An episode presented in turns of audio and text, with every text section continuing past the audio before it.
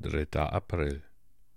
Als das seine Jünger sahen, wurden sie entrüstet und sprachen, Wozu diese Verschwendung? Matthäus Kapitel 26, Vers 8. Die erste Zeit der Christen war eine Zeit der Wunder, weil die Christen damals noch ihrem Herzensdrang folgten.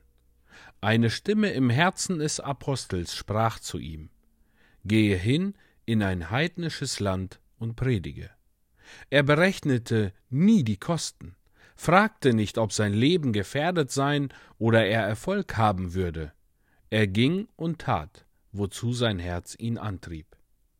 Von einem anderen wurde gefordert, gehe hin, verteile alles, was du hast. Und der Christ ging hin und legte alles in die allgemeine Kasse. Nie kam in ihm die Frage auf, ob es seine Pflicht sei. Nein, das Herz drängte ihn dazu, und er tat es sogleich. Wir Kinder dieses Zeitalters sind in ausgefahrene Gleise geraten und in Traditionen erstarrt. Wir tun nur zu leicht, was andere auch tun, begnügen uns mit ihrem Kurs und verrichten unsere sogenannten christlichen Pflichten nur formell.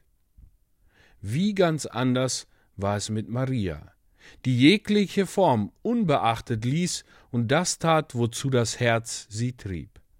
Was Maria tat, tat sie ausschließlich für den Herrn Jesus selbst. Weshalb verkaufte sie nicht die Salbe oder das köstliche Nardenwasser und gab das Geld den Armen? Vielleicht dachte sie, ich liebe ja die Armen und bin jederzeit bereit, sie zu unterstützen, aber ich möchte jetzt etwas persönlich für meinen Herrn tun.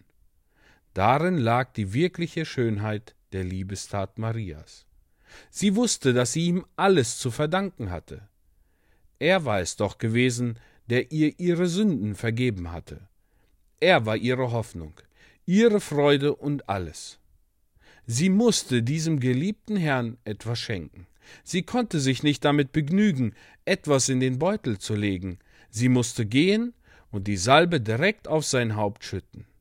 Es hätte sie nicht befriedigt, wenn Petrus, Jakobus oder Johannes daran teilgehabt hätten.